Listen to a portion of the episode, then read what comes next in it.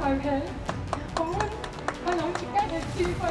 二零一三年，严宽宏参选，太太陈丽玲哽咽催票，镜头前恩爱相伴，两人婚姻路却是分合多变。一九九五年结婚到二零一三年之间，严宽宏夫妻曾两度离婚。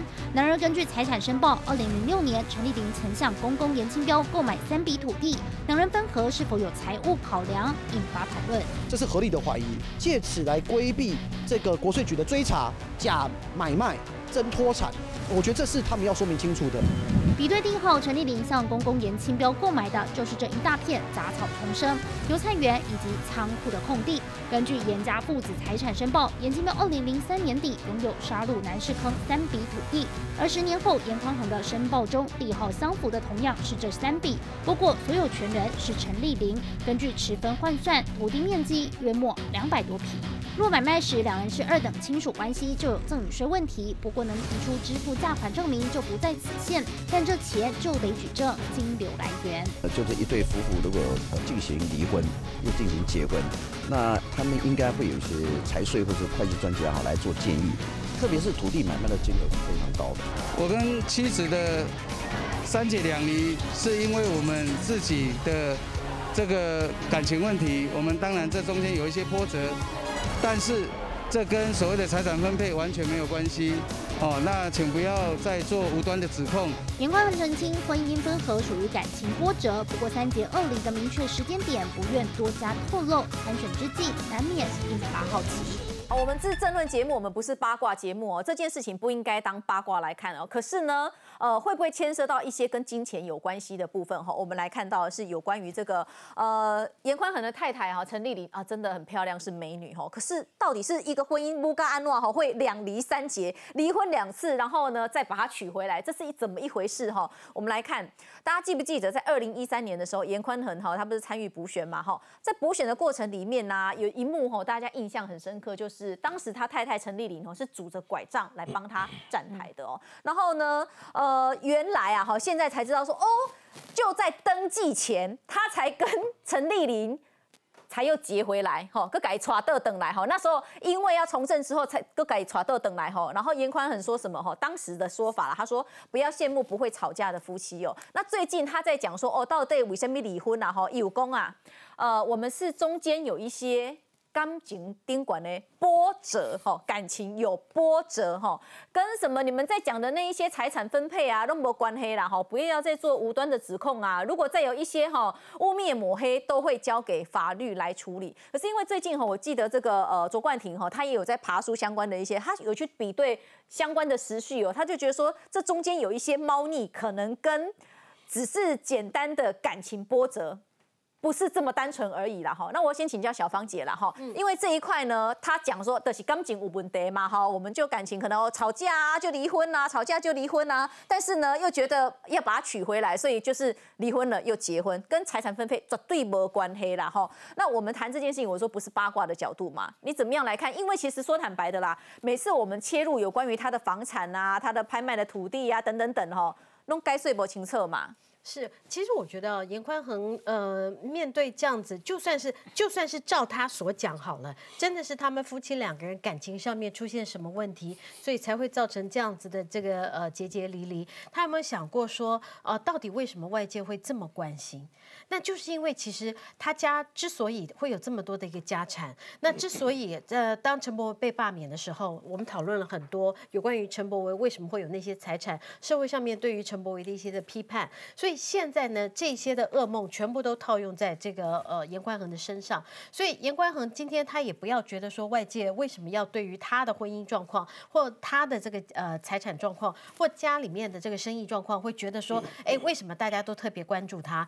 其实是因为啊，社会上面过去对于他家也好，他的爸爸也好，或者是他也好，来担任立法委员，因为他毕竟啊，他跟他爸爸是不一样的。那他在立法院的时候，其实这个呃 龚都蒙他们也做过。过很多次的评比。他在立法院里面其实不太爱开会的，然后也没有什么出席会议。然后不是说他是做事的人吗？做事不必讲插话吗？没有，他是立委不必去开会啊。所以他到他到立法院里面，他的这个表现其实大家看得到，所以大家就会怀疑说啊，那啊你立法院也没有那么的认真，让大家看到你的表现啊，你的婚姻状况啊，结果我们大家又发现你很有钱。在过去啊，如果说是全国大家一起都在选举的时候，或许啊，我们会因为其他的这个选区啊，可能打得非常的热闹，也就忘记了这回事。可是偏偏这次就因为你们严家起心动念，罢免了陈柏威以后，变成全台湾现在在明年的一月九号，就只有中二选区有选举。那不检讨你们严家，会去检讨谁？大家现在如果不好好的去检讨严家的话，我觉得我们坐在这边所有的政论节目也好，所有的这个新闻节目也好，现在要小心哦，他会告人哦。他监看之后，他就说我们来贴歌哦。那那这个也是要有凭有据，我们在评论的时候也是有凭有据，再不然的话，严家也是诬告。不过严家现在啊，他是他会采取另外一条的途径，就是他希望是以送。来指人家的呃这种批评，但我觉得这个是啊，这个是完全违背的，因为过去大家没有机会去检讨你们家嘛，因为你们过去都是让大家这个呃晋升不敢言，或者是因为其他的这个选区大家忽略了你们在这个杀戮也好，在这整个选区里面的一些事情。那但是现在当全国的目光焦点都放在你们家的这个选区的时候，你就必须要正式呃正当的去面对所有社会上面对你们的一个检讨，这些的检讨。是可受公平的，你不能够因为啊，因为现在就算告到法院，来来回回啊，甚至于说有很多，就算是你投票选举完毕了以后，可能都还未必未必会开庭。如果你企图用法律的程序去干扰选举、干扰民主的话，那我觉得这个严家又再背上了一次的大罪。你呃，就算了哈，退一万步讲，在这一次的这个补选当中，就算有很多这个中二选区的选民会支持你，可是呢，两年之后你还会再。遇到一次的这个选举，你看看你这次的选举当中多少的不堪，下一次你都还是会遇到，所以逃得过一时，一时逃不过一世了。所以严家你还是要好好的去面对。哎，最厉害的是哦，当严家我们在讲说房产啊等等啊，哈，我们有一句成语叫做雨后春笋，哈，房产雨后春笋是不干单的啦，哈。来，东豪哥，我给你清稿哈。呃，其实大家去相关的哈，去爬书啊，然后开一一开始哈是讲到这个松涛园嘛，哈，阿波亚公的曹贵路。为招待所嘛，哈，招待所竟然还弄到两间呢，哎，我请教你了，哈，政治人物弄招待所，岂被冲傻了？不，严家的严家弄招待所可以合理的，没有招待所才奇怪了，因为有很多事情要啊，要弄到两间哦，对，弄到两间比较我比较意外的，两间我比较怀疑是，因为他兄弟也多嘛，那大家都在社会上开始有工作，也许不是同一个同一个人使用的，那你做到招招待所干嘛？当然不是说。这个这个呃，单纯吃饭而已。有些人见面谈事情嘛，不用担心被跟拍嘛，不用担心在一般餐厅不小心被拍到嘛。啊，大家可以在里面可以尽兴开怀嘛。啊，呃，你要吃饭、喝酒、唱歌、跳舞，干嘛玩耍，都不会有人知道啊。我要谈正事，我要娱乐都很方便的。然后你你也不用管，呃，到了晚上几点的时候还有邻居抗议。所以你现在看七期的酒店变少了。那就是就是就是这种社交文化改变哦，反正我有钱人，我也可以自己搞一个招待所。当然嘛，那严严严家严家搞一两个招待所算什么？人家搞一两个招待所很难吗？不会啊，因为这都是叫外汇啊。小姐如果要叫小姐的话，从外面叫啊，没有人会看得到啊，你也没得拍啊。在台北，很多人后来也是走这条路啊，就是。怕被一一周刊当然现在没了。可是你看他们现在曝光之后，假设我真的是狗仔的话，我的 Judy 也引到不会啦，台中不会有记者干这个事情的。哦，太傻了，是不是？你会骗吗？会骗吗？嗯。因为地方上只有一组记者，我只要把地方记者处理好，关系搞好，大家大家你敬我一尺，我我还你一丈，没有人会刻意去去去去触人家眉头，这是这是这是常这是常态。好，那你回来看岩浆。人家的房产，房产当然不是问题。我家里只要我的钱，我我我的钱来源清清白白的，这哪里是问题？当然不是问题。我会羡慕杨匡衡二十六岁、二十三岁买房子，当然羡慕，因为我们二十三岁的时候还在当兵嘛。嗯。二十六岁的时候，起薪两万多块的小的的菜鸟记者嘛，慢慢一步一步爬嘛。关键不是这个啊，我举一个最简单的例子，像正南宫的事情，这么多年以来，我们没有人知道郑南宫到底资产是多少。对啊，这次终于被逼到最后公布了十八亿。嗯，我每年都让你知道说，好，郑南宫今年进项多少，支出多少，我节约多少，我办了多少活动，我做了多少善事，清清白白、光明正大，不是很好？我每年公告，这这个这个这个有什么不对？不是透明吗？对啊，啊，今啊麦，我也让人家相信说，追了好久才，对也让人家相信说我今天我花这个公民为郎，我尽心尽力嘛。啊，你都别去用恭维嘛。嗯。啊，谁会去用恭维？就是你每年公告都是用原始登记资资的这个这个资本啊。嗯。然后你你儿子又不小心，怎么会那么每年在每隔两三年就买一个地，从二十几二十三岁入买到现在四十几岁，不高啊，不幸福啊！除非你做了什么大企业，嗯，比如说你有一家公司非常赚钱，那我没话讲。你是郭台铭，我没有话讲。可我觉得他们哈一开始啊，他比如说当这个爸爸的助理嘛，哈，然后也开过槟榔摊嘛，啊说开过餐厅嘛，人家现在不错啊，不是有一个陆泽国际公司吗？就开始弄不动产啦。陆泽也是这几也也也是十年以内的事情，没有很久。我有去看一下陆陆泽登记的年的时间，我有点记不清楚，不知道是二零零七年还是二零零九年。陆泽后来的事情，对，嗯，这是比较后面的事情，不是他那么早的事情。那陆泽这几年呢，这几年在沙鹿盖的房子会赚到钱。我本来以为哈，地都炒起来了，不是因为因为我本来以为沙鹿一个透天哈，嗯，别墅型的透天大概一千多万，人家跟我讲不是，现在要两千了，哦，要两千了，嗯，啊，沙鹿沙鹿房地产，在他爸爸那个时候啊，那个时候就做不起来。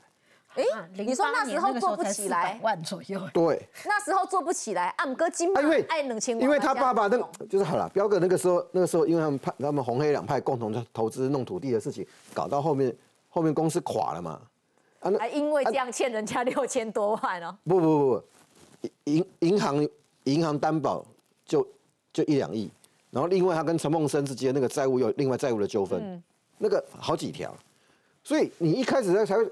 你才会知道说，哎，彪哥怎么会被扣三分之一？哦，这是我不知道的，因为我跑立法案时间没有那么久。然后你从他扣三分之一，你才会看到说，哎，哎，严宽宏为什么多那么多钱？我还是讲那一句话，很多事情没有什么很复杂的事情，只是一个很简单的道理。因为彪哥说他儿子是孝心，所以我才会反问说，有孝心，二零一三年补选上的时候就把钱还帮爸爸把钱还掉。二零一三年你做了这件事情。二零二一年，没有人敢讲你什么。对啊，很简单的道理。可是呢，因为你一一开始没会有清澈哈，这样一直就会变得。你就留，你就留一个，那嗯，大概老公，你老几的数目底下，甚至现在还可能还有个三千多万。登记，你登记立委这次补选就应该赶快去把它处理掉了，不要再留个三千多万的尾巴在那里了。好，来我请教这个顺良大哥哈，因为我们看呃严家他们的事业版图的确是蛮广的哈。最近有一个被讨论争议点啊，是说这个台中港哦一百零五号码头这个背后的一些关系哈。阿吉平是这个安排嘛哈，阿吉引导诶哈是严清标的三儿子是严洪权，那这边的确是有这个。啊，你乘风仓储吼，标了埃及的呃一百零五号码头这个标案，那的确呢，你们严家在里面是扮演一个角色嘛哈。但我们先姑且不论哈，这个到底是不是啊中火烧煤啊，没卸煤在这个部分啦。来，我请教你哈，诶码头马西印底下这个行李有无？那房地产我们已经聊非常多了哈。哎，他们的事业版图哈，还有这个沥青公司嘛，而且又是沥青工会诶，隶属定是不是？那我可不可以请教一下哈？你理解中严家的事业版图到底有多广？这个我真的不了解他们的明白哈，不了解他们的明白哦，超乎我的想象了。因为他们的事业版图哈是包山包海啦，哎，连餐厅都有哈，啊，所以太多太多了。但是我们要看的，其实他们那个事业版图哦，为什么会那么大？要从我们目前的制度，还有一些政治人物、厂商。这就是企业，他们还有黑道，他们怎么结合，然后把持整个重大的公共工程，这个才是重点。应该要从这样的角度去看，红黑在海线，其实还有另外一个红的啊，他只是最近都没有上媒体而已啊。嗯，除了张清堂以外，还有严清标以外，还有另外一个议长啊，他们都是啊，都是重大，尤其在中和。跟中火有关的一些工程，他们通通手伸到里面。我没有看过有一个呃，就是说应该也有了哈，但是不多哈。政治人物哈，阿里东子德亨啊，呃，大家都叫叫彪哥，有时候会叫冬瓜彪，对不对？对。哎，他们在台中有一条路叫冬瓜路，哎，冬瓜路是窦一来，哎，为什么会有这个名称呢？这个其实中冬瓜路这条路本身哦，它就是现在的向上路了。那早期向上路外面打通之前叫中兴路了。那在民国八十年之前，严清标就在那个。中兴路旁边就是还没有路之前盖了一个农舍，就是现在的招待所了啊！因为他那个房子是在那一个代最早的一间房子啦。那因为他住在那里，后来你讲吼，规个可能拢是残，还是讲拢无什么建筑物的时阵，我好一栋在里遐。对对对对对。啊，所以大家像我迄条路，唔知中兴路什么路啊，到尾啊归去或者东归路安尼较好叫安尼尔，来只是安尼啦。但是呢，伊咧做新议员的时阵，因为那一条路就其实早就计划好了，所以听说知道内幕的人在那一条现在的向上路两旁买了非常多的土地，当时一平大概五百块左右，早就被买光了。但是因为刚才讲到那个台中港的事情，我跟他讲一下，因为严家很奇怪，这个对这个事情对严宽会很尴尬。嗯，因为我是我是怀疑啊，但没有证据哈，因为看起来。呃，严严庆彪在处理他他的小孩子的事业上面有分。我们在讲啊，台中港这个大概我看起来都是二房的事情，啊，也就是也就是严宽恒的弟弟们在投资这件事情。嗯，而且他们碰得很早，就这几天大家在讲那个成丰公司啊，德标的张清堂先生。张清堂第一次从政就是跟严庆标搭档，在台东在台东县选正副议长。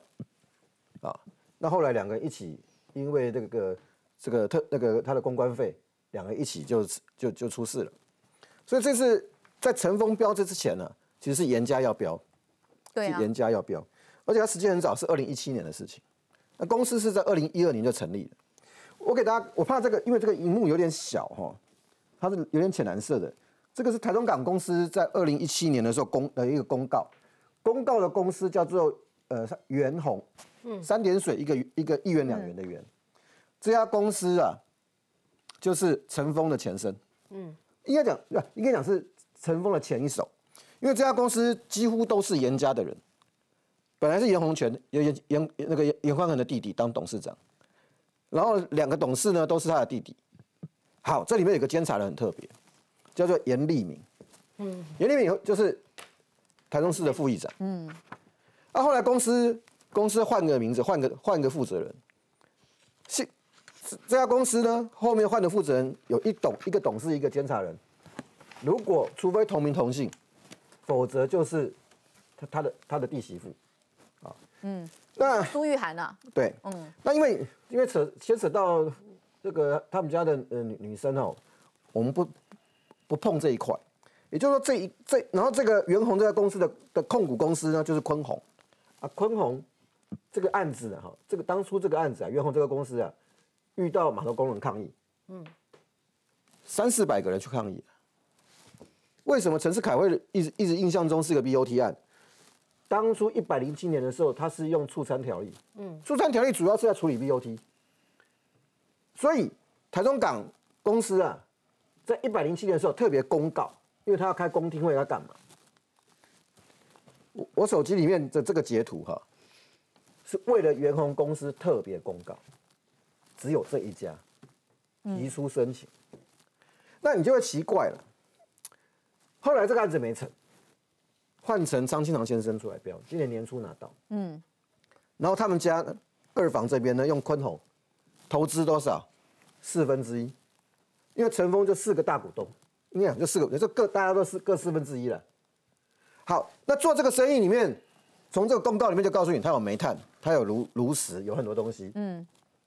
好，这里面只有一个问题，因为公告这些都你你得标都都合理，有一个东西我讲搞不懂，这你明明要中火减煤减减煤减碳嘛，那怎么会从一百零七年开始，你们家怎么会对这种煤炭仓储卸货这么有这个兴趣这这么有兴趣？东豪哥，你攻的重点，因为他中火吼三天两头吼，因为空衣啊，吼绕狼起的哦，那是不是表示说他的态度是很激烈？可是偏偏呢，当这个码头吼卸货没错，而且还卸的是跟煤炭有关的时候，他们又标了这个生意啊。金马吼，金马本的两点起工，呃，被爆料之后呢，那严家说啊，这个。因为现在现在负责人不是他们家了，他们变成股东了。对，我只是其中一个成员哈。阿里黑大股东是陈峰吧？哥啊，重点是他还是有投资四分之一啊。他们现在说，嘿，陈峰喜陈峰，哇，坤宏喜坤宏。因为因为这个就表示说到时候变成我是因为因为因为张庆堂他们是红派嘛，嗯，所以我才说这是红黑红黑联手结合，对。好，可是红黑联手我也没有意见，我只有我还是只有一一件一件事情，就是说，因为中火在台中海线影响太大了。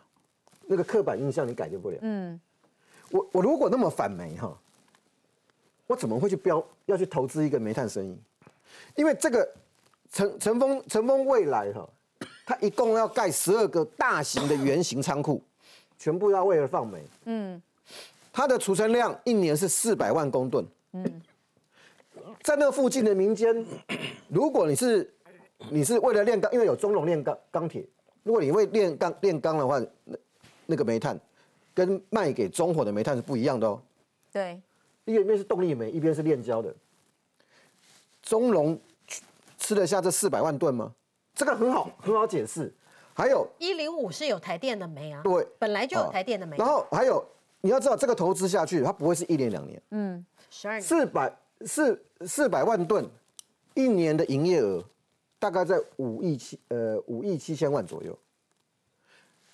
它是一个固定利润的东西，我不会说它是暴利，就是说它每年该赚几千万，或者说赚多少，那是固定的，那就是看合约多久。你看哦，投资九亿多，对不对？一年的利润五点七亿，对不对？没有，营业额不是哦，营业额，营业额。嗯。然后，但是有一块没有算在里面，就是货运的那一块不算在里面，就是说仓储里面的煤炭送出去的时候，那是另外一件事情。这五点七亿的营业额里面，只有装卸。啊，跟跟这个储存的钱，那其他的还其他的就是周边衍生的。我我要讲的意思还是一件很奇怪很奇怪的事情啊，就是说，因为要做，因为这种呃港口仓储的事情，一贯化，一般的人比较不会去碰这个事情。你是立委，你反中火，你要减煤，怎么你们家会刚好又去碰煤炭？我这个碰煤炭意思当然不是讲说你做煤炭买卖。因为这是装卸煤炭，对，就这个这个很怪了。来来来，我要让静平来回应一下哈。这个东豪哥也点出相关的重点嘛，他也觉得，你想想看，你又是这个呃中火，你说燃煤力不矮，阿姆哥呃煤炭的卸货码头哎，按立刻去标，就大家就觉得说何必嘞？为什么呢？你看他们的解释，你可以理解吗？我觉得他这个部分一定要讲清楚因为就像这个东豪哥刚刚有讲的。如果说他们在他们的发言人，还包括他自己，都一再的强调说，呃，当时他们出席的这个中火减煤减碳的这个问题，他们是说，如果中火要这个更新两部这个机组，他们希望在等量的这个情况之下，能够如何如何，就是按照政策上台面上的解释是这样，哦，我们希望这个你要这个减煤哦，还是要这样子，可是。如果照刚刚讲的，虽然他们也针对这个事情，他们有提告哦，哦，他们是指说跟他们没有关系，不是啊？也许就是东豪哥你刚刚讲的那个，因为已经因为那是二房，看起来是二房的生意，除了上二房的生意之外，他们已经从你原先讲的那个脉络，会因为是二房的，他就完全搞不清楚吗？因为我看到他们哈，透过他参加工地会什么？一共啥？一共吼，得标厂商是陈峰。不是坤宏，你们搞错了。可是坤坤宏是股东的，他就是四分之一就是你刚刚讲的，从董事长变成董事，变成股东。所以我说这一段要讲清楚。那就算说跟他们没有关系的话，完全没关，应该是连股东可能都不是啦。所以我才说，刚刚其实陈东豪讲的这个脉络，东豪哥讲的这个整个状况，会让外界很难去释怀。说，哎，你不是在帮那个民众说，希望能够把中火的那个量减掉？对啊。那为什么一零三到一零五码头？它虽然现在是讲说那个一零五号的码头不是提供那个那个那个就是台电去卸煤，可是后来好像我看到后来有好像有人查资料了，对啊，查到资料说去问那个经济部问台电，台电说今年因为好像这个得标好像是今年初哦，年初才得年初才得标嘛，年初才得标，那年初才得标，那现在才十一月，今年还没过完吗？还有一个月嘛。那所以年初来上半年好像就有一些有几个月是六月六月到十月，所以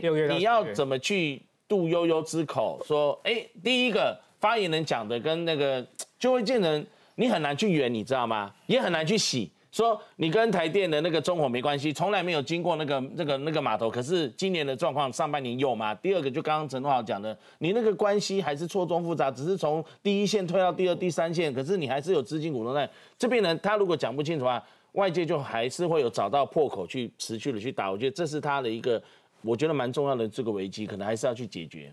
我我补充几件哈，第一个，因为年初才得标，十二座储存原型储存槽不可能马上建好，它要时间，这第一个。所以它合约履约时间不应不是不是应该不是从得标就开始算起啊，是不是听说还花了好几亿元去整修？它一定要整，因为你不会你没有现成的那个原型厂原厂原型槽那个槽嘛，所以一共九亿嘛，要九亿投资，这第一个。第二个，严宽恒的角色是什么？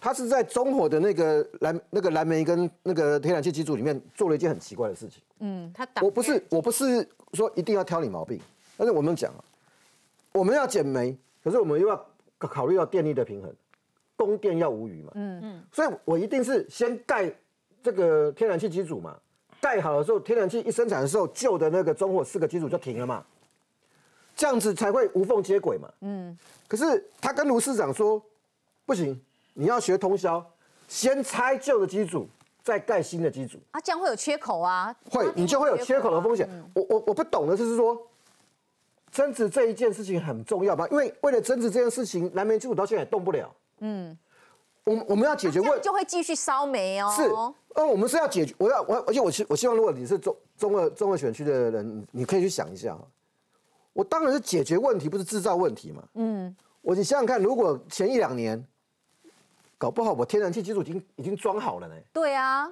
但是这个事情到现在还在拖，就卡在那个地方。你以为是各说各话，好，然后严家的，好了，我这个我我我一定要负法律责任，就看你严家的二房又要去碰这个煤煤炭煤炭的这个仓储问题，他当哥哥的他能不帮能够不插手吗？能够不帮忙吗？他为什么他为什么中火的公听会每一场每一场都到，但是他会被我们消遣说，那你立法院当立委的时候还不一定每一次都到。就是你很关心这件事情，嗯，好，我还是回过来讲一件事情，你可以做生意，没有问题，可是你你又讲你要减煤，然后你又做煤炭，你家里又有人做煤炭生意，你这个真的要解释一下。呃我让苏培先来回应这个事情。世凯那一天讲的时候，其实是这个新闻，其实这个新闻对台中来讲是一个非常重要的新闻，因为他们常常为了中火这个蓝煤要改燃气，他们开过了非常多次的说明会。哦，那每一次的说明会里面，这个严立敏几乎场场到。包含我们新闻看到的，那时候严宽恒还在当立委的时候，也每一场都到。对于这一件事情，他有他都有表达他的立场，他都觉得说不能，你们不能用燃改燃气，你们一定要先把这个燃煤机组停掉之后才可以改燃气。那时候志凯看到这个这个 BOT 案由陈峰接到，而且陈峰的股份是红白。里面好像已经谈好了，所以他那个时候红黑都已经谈好的时候，所以他非常的讶异，他就觉得说，哦，原来之前在地方的说明会完全不晓得，完全不能了解，就是说一个地方的这个副议长为什么要去阻挡台中的中火燃煤改燃气？因为这个对空气来讲是有帮助的，对于台中人最在意的这个空气的品质改变是有帮助的。那为什么他们一直在反对？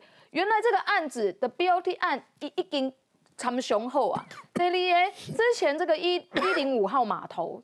再改说要变成 BOT，它原本是民营的，好、就是这个一般的民营的这个大家都可以去去使用这个码头。后来这个码头要把它摆成 BOT 的时候，其实当场的码头工人其实都一直在抗议，而且抗议的对象是谁？抗议的对象就是严家，他们认为严家就是要把这个 BOT 案吃下来，所以一体控议，一体控议，包含我们刚刚那个画面。你看这个，可是严家吃下来，就是说我这个码头我有在运转，我就工人就可以工作了。他们为什么会抗议？可是现在他们之前的那个工人是个别的、一般的民间的因为他是一贯化，所以他用的人没有那么多。对，他后来变成是严家，呃，变成是这个陈峰。这个飙到的时候，就是陈峰我自己请自己的人去做啦，就跟这个一一般的民间完全不同，所以那个民间抗议才让这个一零五号码头延迟了两三年才 BOT 出去。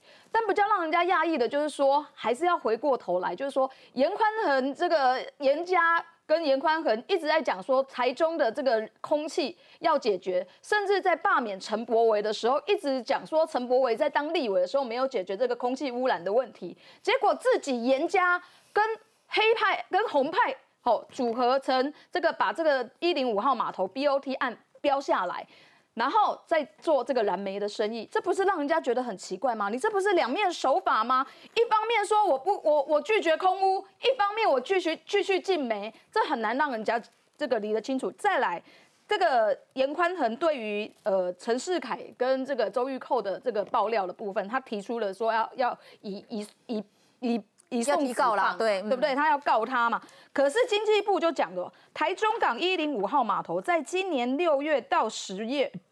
间因为电厂用煤需求，曾经由台中港仓储装卸公司提供装卸服务，所以这个码头一零五号码头在今年的六月到十月，是曾经为了电厂的用电需求提供过煤炭的装卸的。所以严宽恒你唔知吗？那你用这个诉讼要告诉大家都不要讨论这一件事情，就能够去忽略掉你们严家两手策略。一方面反空污，但一方面进煤炭吗？这个让人家没有办法接受。哎，我们先休息一下，稍后回来再继续讨论。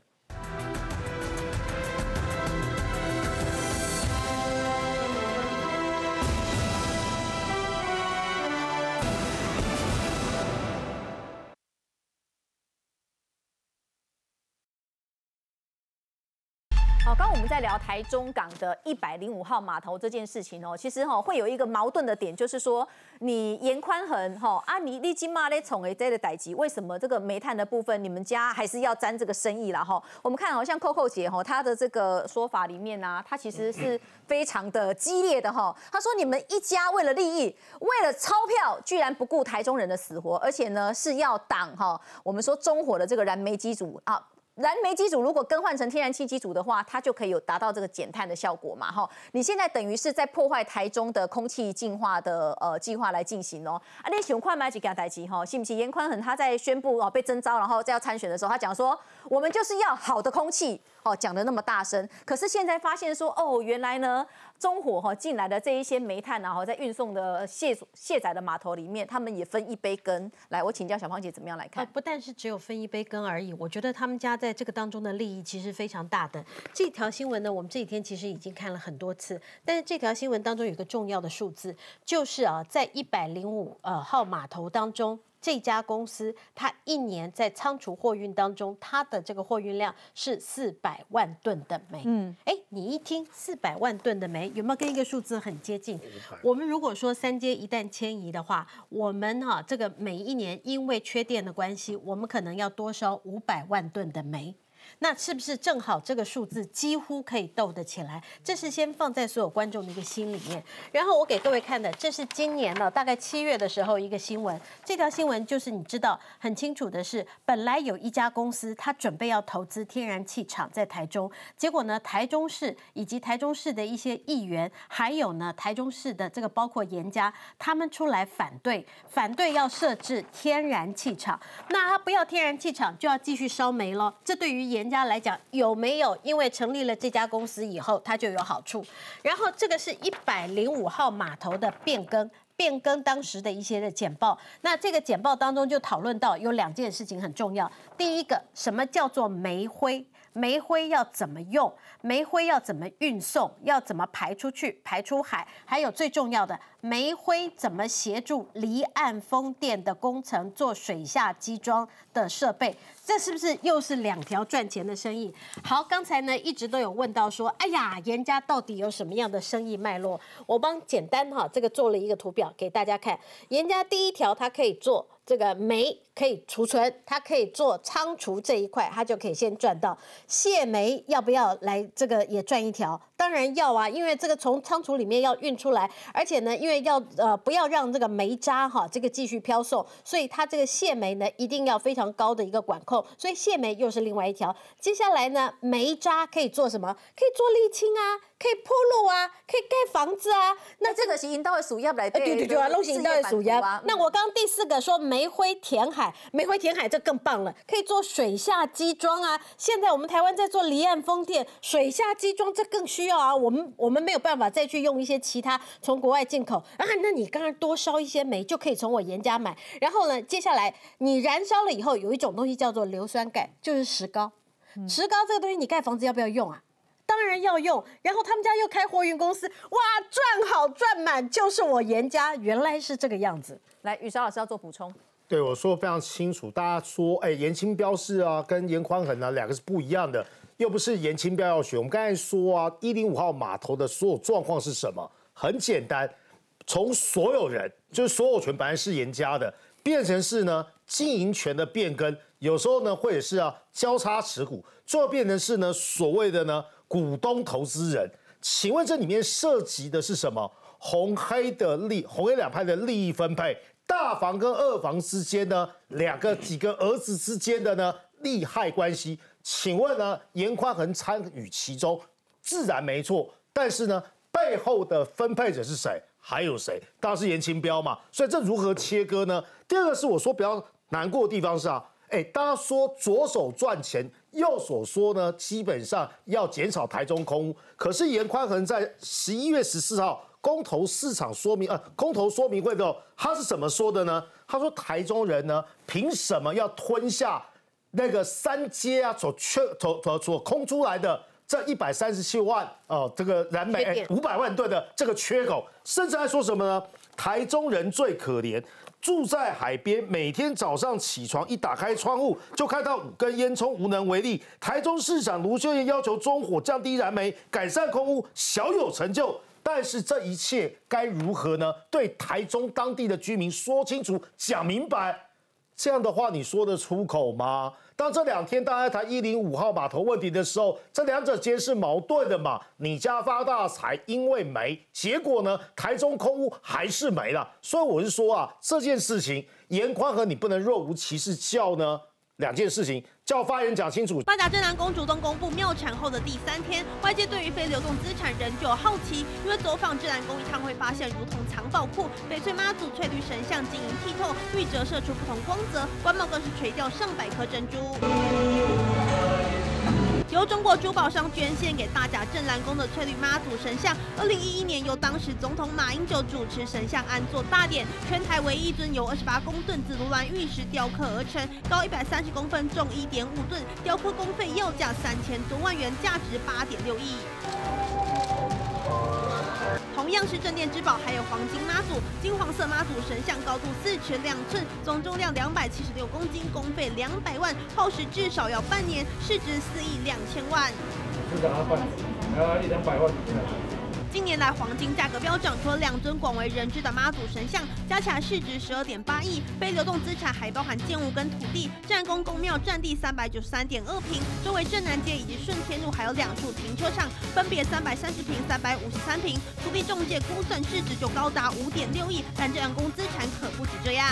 鲜少有人知道，距离大甲镇南宫一点二公里，开车五分钟以内，这栋镇南文化大楼占地一千八百平，建筑物古色古香，其实也是。镇南宫非流动资产之一，因为其他的资产都属于那种文化性资产啊，有点像艺术品，比较难估价。你说有没有超过是？maybe 是有可能的吧。镇南宫发的财产声明，其中非流动资产、土地、停车场、简易设备、金妈祖、黄金等只公布十三点一亿，但以现在市面上价格计算，光是四笔土地就高达十三亿，还没有加上两尊妈祖十二点八亿。镇南宫的不动产数字是否被低估了？询问镇南宫宣布回应。好，因为哈，诶，讲到这个大甲镇澜宫的部分呐，哈，大家记不记得金库密码二九一六三四六七八？哈，这个受理哈，哇，数十年都没变过哈。那现在是因为大家哈，呃，开始检视之后，那大甲镇澜宫哦，他们在礼拜五的时候啊，的嘎嘞打来宫哦，啊有啦，我们这个总资产哈有呃更新了哈，那更新的数字哈，前前后后加起来总资产是破十八亿哈，是十八点六亿。可是呢，很奇怪的是哦，它并没有具体的列出一些细项，它是。概括性的跟你讲说啊，包括停车场啊，包括就是设备啊，包括金身妈祖等等等哈，我们这个黄金等加起来哈，说呃是十八点六亿。那朗东我请教了哈，哎过去哈没用 gam 特的时阵哈，那就是二九一六三四六七八哈，阿金嘛哈开始哎有有人盯上了之后，哎他们也终于踏出了一个正向的第一步啦。想 K 嘛哈，玩一个打雷工，他们总资产是破十八亿，可是。金麦问题来啊，吼，嗯，还是有人觉得这个数字跟，比方说跟龙山寺去比呀，或者是跟行天宫去比呀，感觉数字上还是对不太起来啊。你怎么样来看？对啊，首先呢，他们这样子一个 A4 纸啊，都没有讲说它动产不动产到底有哪几笔是怎么算。那如果说它从两亿多变到十八亿，是因为土地自然增值，那大家大家可以接受嘛？因为原本四十年前的土地价值跟现在不一样。可是它过程当中是不是有很多没有算进去？这消息一出来之后，非常多的一些观众朋友来跟我讲说要去关注那个翡翠妈祖像，因为这个翡翠，因为翡翠妈祖像重一点五吨，全部都是翡翠玉石做的，然后估价四亿到八亿。其实原本观众朋友意思是说他没有算在这个正南宫的资产里面啦。那我就去查询这个资料之后，发现是说这个妈祖像大有来头。为什么？那是中国上海政协委员。赵柳成二零一一年十二月的这个时候，去送给了这个严清标严家的这个大甲主宰他们经营的这个大甲镇南宫嘛。那时候马英九还喜滋滋的哦，也是在去现场，然后去做进行这个仪式啦。但是这个赵柳成他在缅甸这个地方三代都在做矿产，这个是他从缅甸那边挖来的。那我们从个国际观的角度来看，你知道他背后的故事之后，你就觉得这个妈祖像哦，用这个缅甸的玉石是做是不妥，因为缅甸这个地方是血汗矿场。这个是有实证的，在 BBC 的这个报道里面呢，二零二零年八月六号的时候，他就讲到翡翠玉矿的翡翠的这个血泪，为什么？因为那边基本上，你要翡，因为在缅甸这个地方哦，全世界九成五以上的这些玉石都在那边产，最好的玉石都在这里。那边已经被中国人、中国这个商人世代在那边控制，中国的这些商人跟当地的军政府啊，这军人以及一些叛乱组织，摒弃了跟他们跟政府之间的矛盾，一起去合作去压榨。那边在地的这个民众，所以才会有那些矿工出来说，他有时候捡到那个玉石，他宁可不要，因为他每天都被压榨很痛苦。然后包含呢是说呢，他们这每他们在去年的这个时候，七月的时候，每逢下雨的时候，那边就会坍方一次，每年都坍方。然后呢，这个在去年呢，就是估计死了两百人，这个还只是一个。不准确的数字。事实上，过去几十年当中，中国的企业在那边投资跟当地合作，每年都死了非常多人。但是，你看，这道那个这个是非常的嘲讽，意思是说，这个在国际上来讲啊，中国去这样去开采缅甸的这个玉矿。在国际上是就就是标准，我们就过去说非洲狮子山那边有血矿、血钻石嘛，嗯，这个就是血翡翠，嗯，那你的我们对妈祖虔诚这个当然是一个非常重要的文化的内容。那但是你去想是说，严金彪他们好大喜功，他没有去想，在他的背后，妈祖原本是在你海难的这个时候，你去呼喊妈祖，他会保佑你。但是他背后做这个翡翠妈祖，他是遇到一堆山难、一堆血泪所造成的，所以我觉得这个是一个非常传传这个非常严肃的这个问题啊。一开始你以为说这只是单纯的一个文化上或宗教上的统战行为，但是你后来了解到这个背后的这个历程之后，我觉得严清标必须要说明是说，你对于妈祖的信仰为什么是要透过中国以及透过中国在缅甸这个地方的一个血汗矿场所造成的？那这对于信徒来讲的话，我们最重要的去对于妈祖。是一个虔诚的心意嘛？他到底是怎么做的？这是其次。但是如果他背后做的这个来路上面的话，是有非常多人的这个血汗的话，我觉得这些事情的话，已经影响到就是说严家对于大甲镇南宫的经营是有非常严重的问题，他已经不是任大甲镇南宫的董事长了。哎，其实真的要思考一下哈，不然我们其实在检视呃大甲镇南宫啊啊，因为他呃任一个算是哈二十年的这个董事长的部分了哈，也应该要把。更多的东西要讲得更清楚哦，不是说你现在财产说啊拿出来一张纸哈啊，那大家就觉得说哦，你这一张纸哦，现在变成十八点六亿，我们就觉得哎，那等下尊鬼气哈。其实大家还是会去专注一些相关的细节。我们另外来看一件事情哦，来先请教静平哥哈。我们先看到是在国际方面呐哈，呃，因为北京呢，他们现在哈，点点啊，三不狗席啊，比方攻击老台啊等等的，或者是说他们有一些民兵船然后也是在海域的这个部分。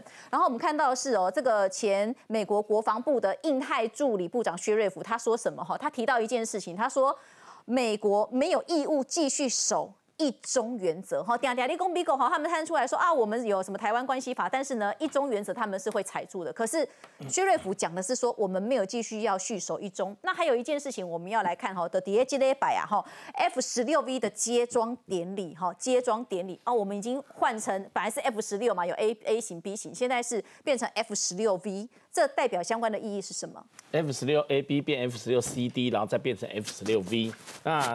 这代表就是战力更加强大，可以对地、对海、对这个对空，那陆海空三箭齐发。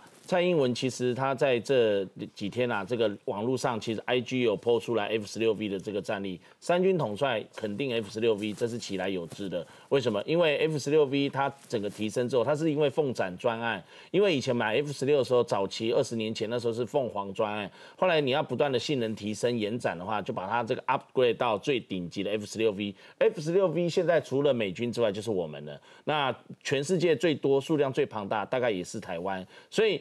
为什么标题会写到说蔡英文 I G J F 十六 V 战力一千两百万头盔加响尾蛇飞弹精准炸射？跟大家讲一下为什么我一开始说这个对地对空对海，就先讲 CIN 幺两栋啊。C I N 幺两诶 A I N 幺两栋说错了，A I N 幺两栋啊，它是 C 七型的。美国最近卖给阿沙利阿拉伯是 C 八型的，它的射程可以介于一百到一百六十公里，最新型的是一百六十。那我们 A I N 幺两栋 C 七型的大概是一百公里，也就是说它是射后不理，射出去了之后呢，你可以视距外，你根本远远看不到一百公里。你想想看，从台北到新竹，甚至到苗栗这个这个阶段，你在空中的这这个领域，你可能看不到战斗机在前面，但是你已经有侦测到，因为。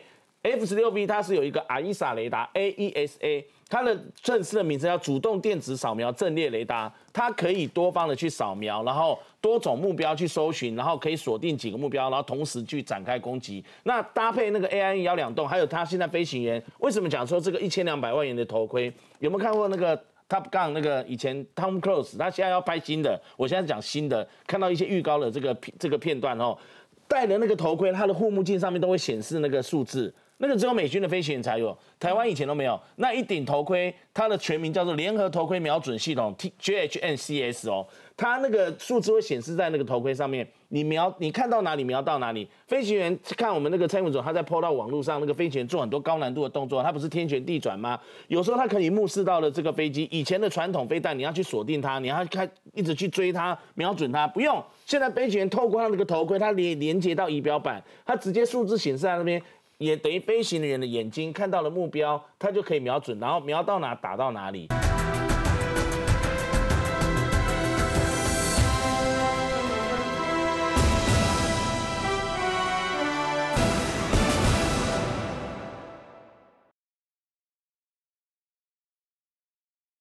所以为什么一顶一千两百万元台币，这个美金瞄到哪打到哪里，需不需要再按一个什么？那当然按了，要 不是不是 看到哪，瞄到哪打到哪，会不会其实瞄过去的时候还没 瞄是瞄准，然后你还是按下飞弹啦，但不是瞄到哪打到哪，他就眼睛看到神又不是神 这样子，所以瞄到哪打到哪是要看到他有时候眼明脚快，眼明手快嘛，就按下去飞弹就会射出去了。你不要以像以前早期我们看到好莱坞的这个战争片电影啊，都要飞机战斗机你要锁定前方的飞机。然后这样子瞄来瞄去，然后他一下子跑出去的时候，十字架没有对准就瞄不到，所以它有有别于这种功能，而且它最重要是提供它的数据链，所以我才说 F 十六 V 我们拿到了六十六架，接下来我们要把其他 F 十六 A、B 跟 C、D 啊都提升到 F 十六 V 同等级，两百一两百架，两百多架。这真的会把台湾成为那个超越了，我觉得超越了以色列。我们的空军战斗机乘以人口这个领土的密度都已经是世界第一了。我们台湾是有言论自由的啦，哈啊！我们在评论的时候，我们会依据事实来做表达。可是呢，我们看一个状况哦，非常特别。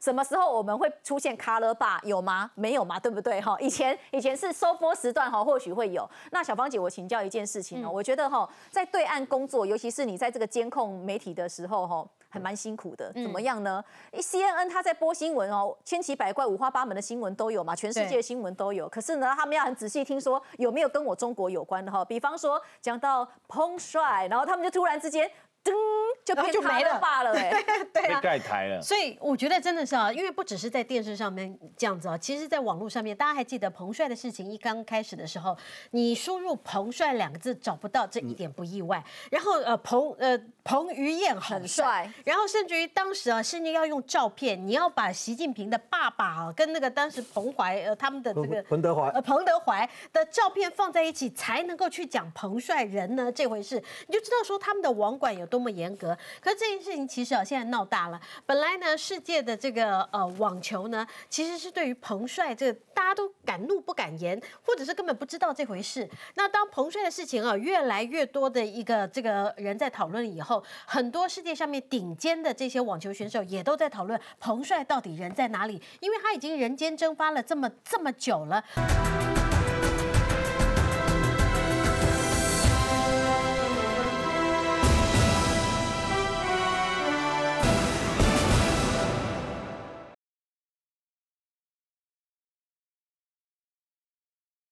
跟他一起从十四岁啊，其实就呃，因为他长期都在这个国际的网坛上面，那呃有跟他一起这个呃成长比赛的这个好朋友，那因此就要求 WTA 说你们一定要对彭帅这件事情来发声。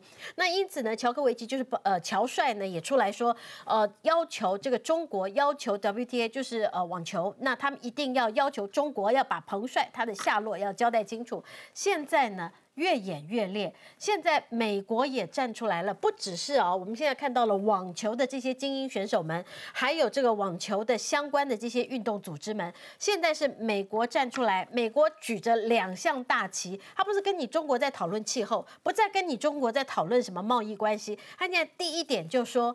啊，这个你要把彭帅的事情要交代清楚。第二个是要讲人权，哇，讲到人权的话，那中国不就完蛋了吗？那讲人人权的话，那中国还这个一定是你要讲到人权的话，那中国还有什么东西可以谈的？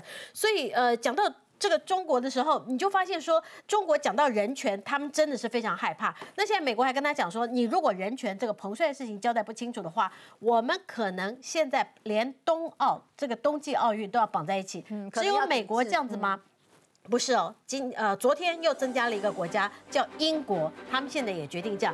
那我现在发现啊，另外一个是，居然呃我们有一个这个好朋友啊，他在脸书上面贴了彭帅的照片，竟然这样子也被脸书给警告，甚至于啊也被就是脸书警告他这个呃不准再转发这个文章，讲彭帅不行。对，这是脸书，这是他自己在脸书上面 international，对 这个在 IG 上面的发言哦。所以他说他的脸书上面贴彭帅的照片是被脸书警告。那我要问脸书，